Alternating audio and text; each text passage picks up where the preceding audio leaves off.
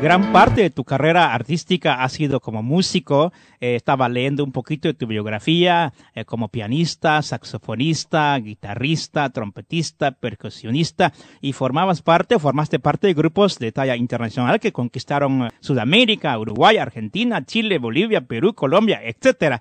¿Cómo fue este cambio de músico a cantante? Bueno, eso fue muy interesante porque estando en Venezuela, yo tengo un profesor llamado José Antonio Oliveira.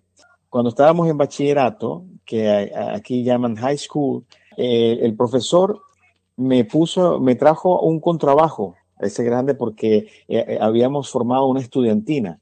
Una estudiantina forma parte de, una, una, instrumentación de, mandolina, cuatro, guitarra, es, como, es bien venezolano él me comenzó a dar este instrumento con trabajo y yo lo, y yo lo, y yo lo empecé a, empírico, lo empecé a tocar el, con trabajo y, todo era fantástico.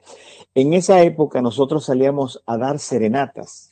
En aquella época se podía dar serenata. Tú eh, eh, juntabas la guitarra, así como los tres panchos eh, que cantaban bolero. Nosotros íbamos a dar la serenata a las casas de, de las que cumplían años. Y me acuerdo una vez que él, él, tenía una novia y fuimos a darle una serenata. Entonces, esa noche, Pancho, él tenía eh, el catarro y no podía cantar. Y él me dice, Juan Carlos, tienes que cantar tú.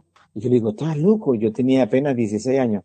Yo, yo no, ¿cómo voy a cantar? Yo no, no, no, no, tienes que cantar, yo no puedo cantar, yo estoy, estoy afónico, no puedo cantar. ¿Y qué canción vamos a cantar? Bueno, vamos a cantar eh, eh, esta canción, y cantamos, me acuerdo esta canción.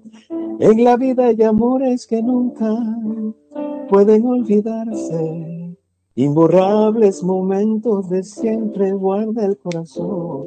Y entonces, Pancholón, cuando comencé a cantar, él me decía, wow, sube la voz. Y yo, ¿en serio?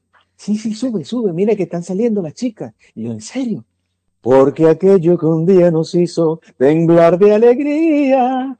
Y ahí comencé, yo decía, Dios mío, estoy cantando hasta yo me quedé loco. Y después de la, después eh, pasó todo esto de la historia, empezamos a cantar varias canciones y después me, como que me felicitaron, qué lindo cante yo, en serio. Y de ahí comenzó todo el canto. Y ahí dije, bueno, me, me gusta cantar. Y ahí esa historia este, siempre tengo que contarla porque es como que el inicio de, de, de, de un cambio de lo que dijiste tú de músico a cantante. Y así fue.